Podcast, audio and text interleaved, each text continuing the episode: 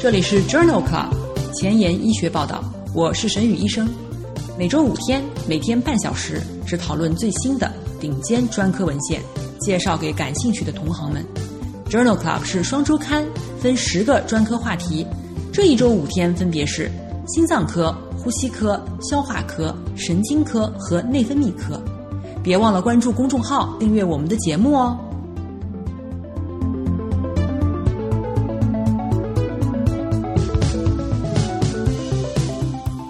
头条：一，FDA 批准免疫检查点药物联用治疗晚期肝细胞癌。二，《新英格兰医学杂志》有胃癌家族史的患者，幽门螺杆菌治疗可以预防胃癌。三，《Nature》子刊，贝塔一肾上腺素受体抑制剂奈必洛尔。治疗直肠癌、腺癌。这里是 Journal Club 前沿医学报道，消化科星期三，Gastroenterology Wednesday。我是主播沈宇医生，精彩即将开始，不要走开哦。今天的新药研发，我们来聊一聊纳武利尤单抗联合伊匹木单抗。在呼吸科星期二第二集当中，已经介绍了。纳武利尤单抗联合伊匹木单抗，以及低剂量化疗作为转移或复发的非小细胞肺癌的一线治疗方案。其中，纳武利尤单抗是一种抗 PD-1 单抗，伊匹木单抗是一种抗 CTLA-4 单抗。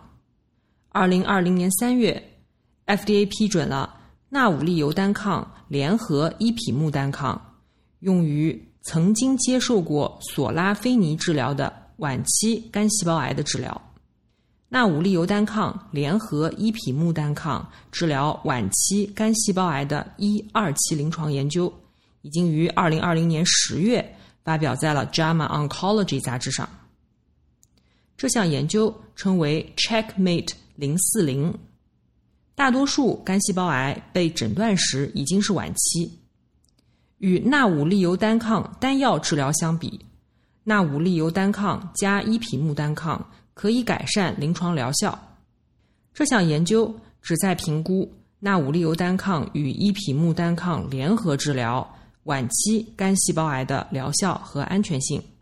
这是一项多中心开放标签的多队列研究。一共纳入了一百四十八名患者，百分之八十一为男性，均接受不同剂量的纳武利尤单抗与伊匹木单抗联合治疗。根据剂量不同，分为 A 组、B 组和 C 组。A 组患者接受纳武利尤单抗一毫克每公斤和伊匹木单抗三毫克每公斤，三周一次。随后。接受纳武利尤单抗二百四十毫克两周一次，B 组的患者接受纳武利尤单抗三毫克每公斤以及一匹木单抗一毫克每公斤三周一次，随后接受纳武利尤单抗二百四十毫克两周一次。C 组的患者接受纳武利尤单抗三毫克每公斤以及一匹木单抗一毫克每公斤六周一次。在平均随访三十点七个月以后，A 组、B 组和 C 组的客观缓解率分别为百分之三十二、百分之二十七和百分之二十九，缓解持续时间分别为未达到十五点二个月和二十一点七个月，不良事件发生率分别为百分之九十四、百分之七十一和百分之七十九。这项 Checkmate 零四零研究认为。纳武利尤单抗联合伊匹木单抗具有可管理的安全性和持久的客观缓解率。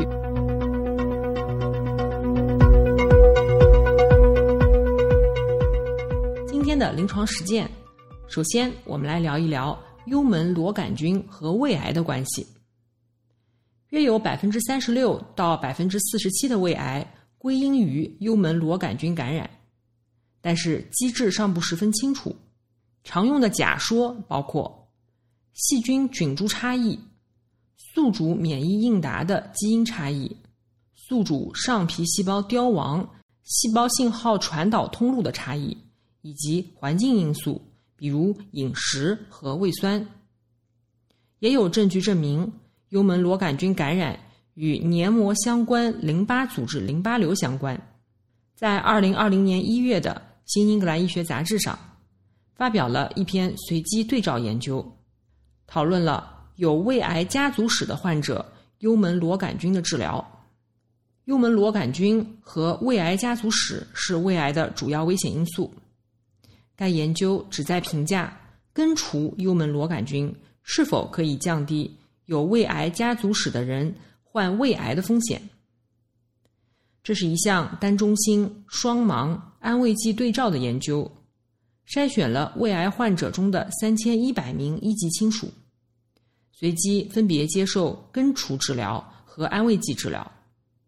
幽门螺杆菌根除治疗使用的是兰索拉唑、阿莫西林和克拉霉素的方案。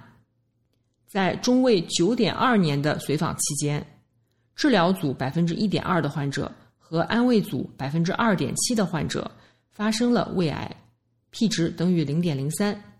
在治疗组中，发生胃癌的十位参与者中有五位有着持续的幽门螺杆菌感染。根除幽门螺杆菌患者当中和持续感染者中。分别为百分之零点八和百分之二点九的患者发生了胃癌，风险比为零点二七。这项随机对照研究认为，一级亲属患有胃癌的幽门螺杆菌感染者当中，根除幽门螺杆菌可以降低胃癌的风险达百分之七十三。在二零二零年十月的《Gastroenterology》杂志上。发表了另外一篇回顾性队列研究，讨论的是幽门螺杆菌感染以后胃癌的危险因素以及发病率。研究旨在计算幽门螺杆菌阳性以后非近段胃腺癌的发病率和危险因素。这项回顾性的队列研究收集了三十七万名患者的数据，中位年龄为六十二岁。百分之九十二点三的男性被诊断为幽门螺杆菌感染，幽门螺杆菌感染后五年、十年和二十年的远端胃腺癌累计发病率分别为百分之零点三七、百分之零点五和百分之六点五。与癌症相关的因素包括发现幽门螺杆菌感染的时候年龄比较大，风险比为一点一三；非洲裔美国人。风险比为二点零，亚洲人风险比为二点五二，拉丁裔风险比为一点五九，有吸烟史风险比为一点三五。与男性相比，女性患胃腺癌的风险降低，风险比为零点五二。血清抗体阳性的幽门螺杆菌感染者，癌症的风险也降低，风险比为零点七四。经证实，已经根除幽门螺杆菌可以降低胃癌的风险，风险比为零点二四。这项回顾性的队列研究认为，幽门螺杆菌感染的少数民族和吸烟者患胃癌的风险明显增高。只有在根除成功的情况下，幽门螺杆菌感染的治疗才能降低胃癌的风险，最高可达百分之七十六。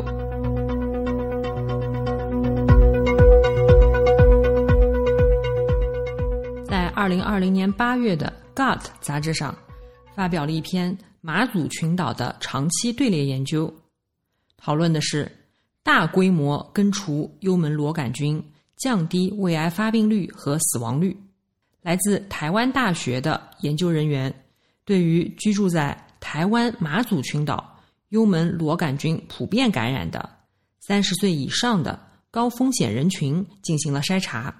尿素呼吸实验阳性的患者均接受了幽门螺杆菌的根除治疗。研究评估了在二零一六年年底至二零一八年之前大规模根除幽门螺杆菌对降低胃癌发病率和死亡率这两种主要结局的有效性。研究人员经过六轮大规模的筛查和根除，覆盖率达到百分之八十五点五，转诊率为百分之九十三点五，幽门螺杆菌的患病率从先前的百分之六十四下降至了百分之十五，再感染率低于百分之一，萎缩性胃炎和肠上皮化生的出现和严重程度也随着时间而减少。与1995年至2003年的历史对照相比，降低胃癌发病率和死亡率的有效性分别为53%和25%，其他消化道癌症的发病率和幽门螺杆菌的耐药率没有显著的变化。这项来自马祖群岛的长期队列研究认为，幽门螺杆菌根除可以显著的降低胃癌的发病率。而不增加不良后果的可能性。通过较长时间的随访，死亡率很可能也会显著降低。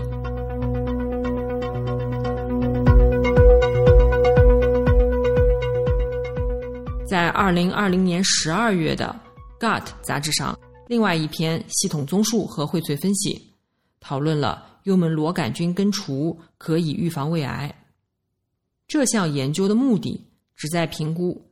内镜下胃肿瘤切除的患者未来发生胃癌风险的影响。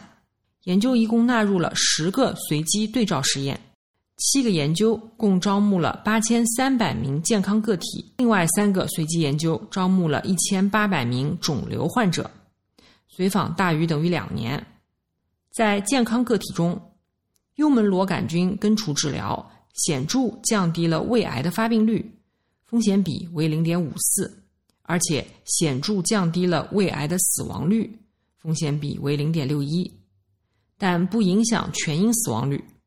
在胃肿瘤的患者当中，根除治疗显著降低了未来胃癌的发生率，风险比为零点四九。这项荟萃分析认为，有适度的证据表明。幽门螺杆菌根除治疗可以降低东亚国家胃癌发病率和死亡率。内镜下胃肿瘤切除术可降低未来胃癌的发病率。在早期胃癌黏膜下剥离术后，出血是一个最常见的并发症。在二零二零年十月的《Gut》杂志上发表了一篇文献。讨论了黏膜下剥离术后出血的预测模型 BEST-J 评分。这项回顾性的研究纳入了因为早期胃癌接受内镜手术的患者。研究利用了八千多名患者的队列，设计出了 BEST-J 评分。通过两千多名患者的队列，对这个评分进行了验证。该预测模型包含十个变量，包括华发令。直接口服抗凝剂、慢性肾病伴有血液透析、P 二 Y 十二受体拮抗剂、阿司匹林、西洛他唑，肿瘤大小大于三十毫米，肿瘤位于胃的下三分之一，存在多发性肿瘤，以及各类抗血栓药物阻断剂的使用。黏膜胃镜下剥离术后。低危的患者为零到一分，中危患者为两分，高危患者是三到四分，极高危患者大于等于五分。这些患者的出血概率分别为百分之二点八、百分之六点一、百分之十一点四以及百分之二十九点七。在外部验证队列当中，模型显示了良好的鉴别能力，一致性指数为零点七零。校准度也很好，在这一项全国性多中心研究当中，研究人员推导并外部验证了黏膜下切除术后出血的预测模型。该模型可作为早癌患者黏膜下切除的临床决策支持工具。在二零二零年十月的《Journal of Gastroenterology》杂志上。发表了一篇系统综述和荟萃分析，讨论了早期胃癌非治疗性内镜切除术后淋巴结转移的患病率和危险因素。在早期胃癌内镜黏膜下切除，如果没有达到根治，则需要额外的手术。这项系统性回顾的目的是评价淋巴结转移的发生风险相关因素，一共纳入了二十四项研究，包括三千八百例患者，其中三百一十一例患者患有淋巴结转移，合并患病率为百分之八点一。淋巴结转移风险高的因素包括淋巴侵犯，风险比四点二二；淋巴血管侵犯，风险比为四点一七；血管侵犯，风险比为二点三八；黏膜下侵犯的深度大于等于五百微米，风险比二点一四；以及肿瘤大小大于三十毫米，风险比为一点七七。这项荟萃分析认为，有一些病理因素，最显著的是淋巴侵犯和淋巴血管侵犯，与发生在黏膜下切除后早期胃癌的淋巴结转移相关。英文不好，找医学文献如大海捞针，没有头绪吗？每天半小时，我把文献精华翻译成中文带给你。工作太忙。没时间看研究进展，导致写课题没有 idea 吗？每周五天，我只和你讨论最新最好的临床研究。Journal Club 前沿医学报道，拉近科研和临床的距离。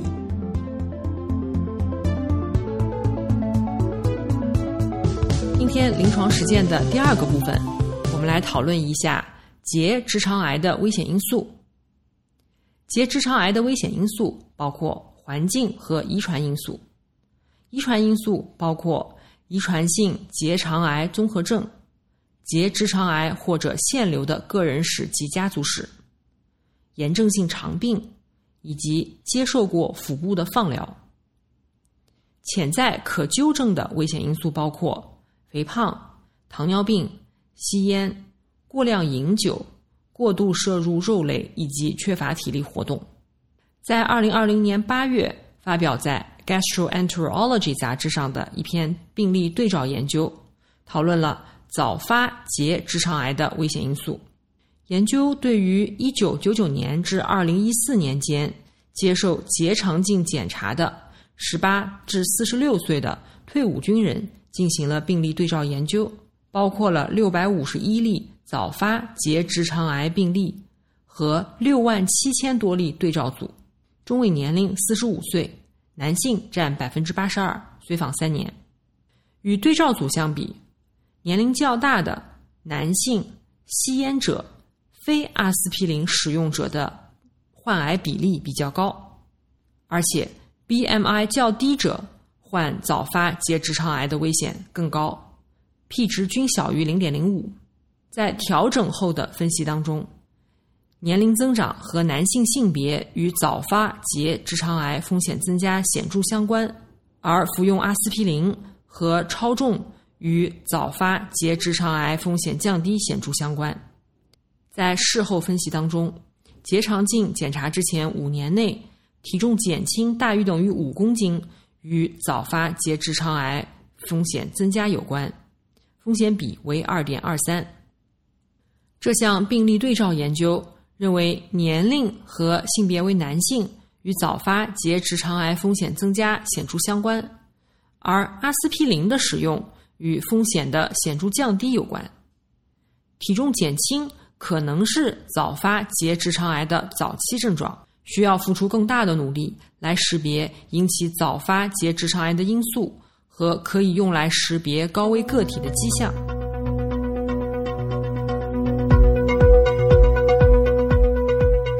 在二零二零年七月的《Gastroenterology》杂志上，发表了另外一篇病例对照。来自中山大学和哈佛大学医学院的研究人员发现，结直肠肿瘤的分子特征随着解剖位置的不同而不同。临床上，简单的将结直肠癌分为近端肿瘤和远端肿瘤，不能反映它们各自不同的危险因素。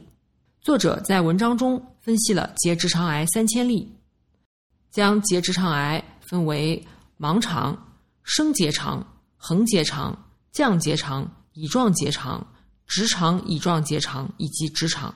从盲肠到直肠，年龄和家族史与癌症风险的相关性越来越低。相反，从盲肠到直肠，内镜检查以及全谷物、谷物纤维和加工红肉的摄入量与癌症风险的相关性越来越高。女性患结直肠癌的风险，比如升结肠癌的危险比为一点七三。而乙状结肠只有零点五四。对于近端结肠癌，三十岁前饮酒和吸烟史密切相关。对于远端结肠癌，患者的腰围越大，风险越高。因此，作者认为，结直肠癌的危险因素不同，远端与近端分类不足以涵盖结直肠肿瘤的特征和危险因素的地域差异。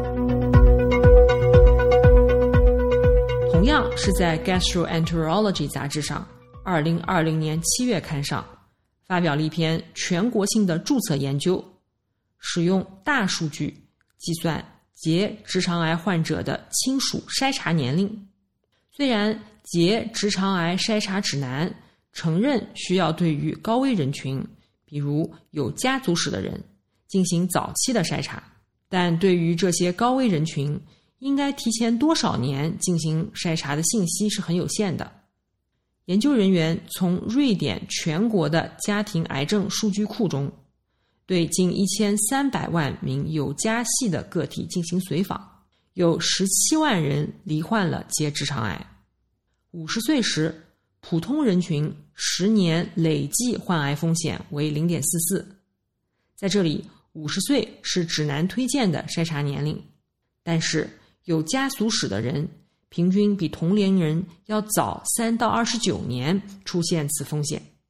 比如，某人有一名一级亲属在四十五岁前就诊断了结直肠癌，那么此人的患癌风险比同龄人提早了十六年。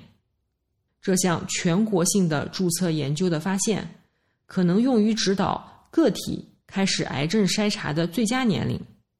优化临床实践，补充结直肠癌的筛查指南。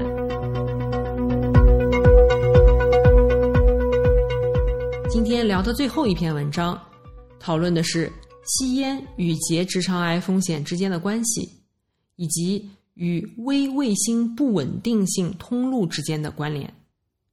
这一篇荟萃分析发表在二零二零年八月的《American Journal of Gastroenterology》杂志上。吸烟与结直肠癌的风险增加相关，但是其关联强度、是否有剂量反应关系以及戒烟的影响，还有吸烟对于不同结直肠癌亚型的影响尚未明确。为了总结目前有关这些问题的证据，研究者对于一百八十八项研究进行了荟萃分析，结果如下：一。与从未吸烟者相比，当前吸烟者、既往吸烟者和任何时间段曾经吸烟的人，结直肠癌的相对风险比为一点一四、一点一七和一点一八。二、吸烟频率、时长与结直肠癌的关系：每天吸烟二十支，风险比为一点一四；每天吸烟四十支，风险比为一点三一。吸烟二十年风险比为一点零九，吸烟四十年风险比为一点二零。三、戒烟的影响。戒烟后，结直肠癌的风险在十年后开始下降，二十六年以后风险低于当前吸烟者。三、与吸烟相关的结直肠癌的分子亚型，包括高 CpG 岛甲基化表型。风险比为一点四二，BRAF 突变风险比为一点六三，高度微卫星不稳定性风险比为一点五六，以 KRAS 或者 TP 五三突变为特征的结直肠癌与吸烟无关。这一项荟萃分析证实了吸烟在结直肠癌发生过程当中的有害作用。更重要的。是证实了戒烟的益处，在分子水平上，吸烟产生的影响因为结直肠癌的癌前病变的类型，比如腺瘤或者锯齿状息肉，及向癌症进展的情况不同而有差异。今天的前沿医学，让我们来聊一聊贝塔一肾上腺素受体抑制剂治疗直肠癌。这篇文章发表在二零二零年八月的《Nature Communications》杂志上。奈必洛尔是具有血管扩张活性的选择性贝塔一肾上腺素受体拮抗剂，用来治疗高血压和心力衰竭的老药。研究人员发现，奈必洛尔可以抑制复合物一和线粒体 ATP 合酶的活性，特异性的阻碍癌细胞的氧化磷酸化。从而限制癌细胞的能量供应系统。奈必洛尔还通过贝塔一肾上腺素介导的糖酵解抑制作用，抑制内皮细胞的增殖，减少肿瘤血管生成。总之，针对线粒体和血管新生的治疗，触发一系列的代谢和氧化应激危机，抑制结直肠癌和乳腺癌的生长。这项基础研究认为，奈必洛尔有望重新用于癌症患者的治疗。今天就聊到这里，大家如果有什么想听的话题，可以给我留言，分享给知识带来真正的活力。明天是神经科星期四，不见不散。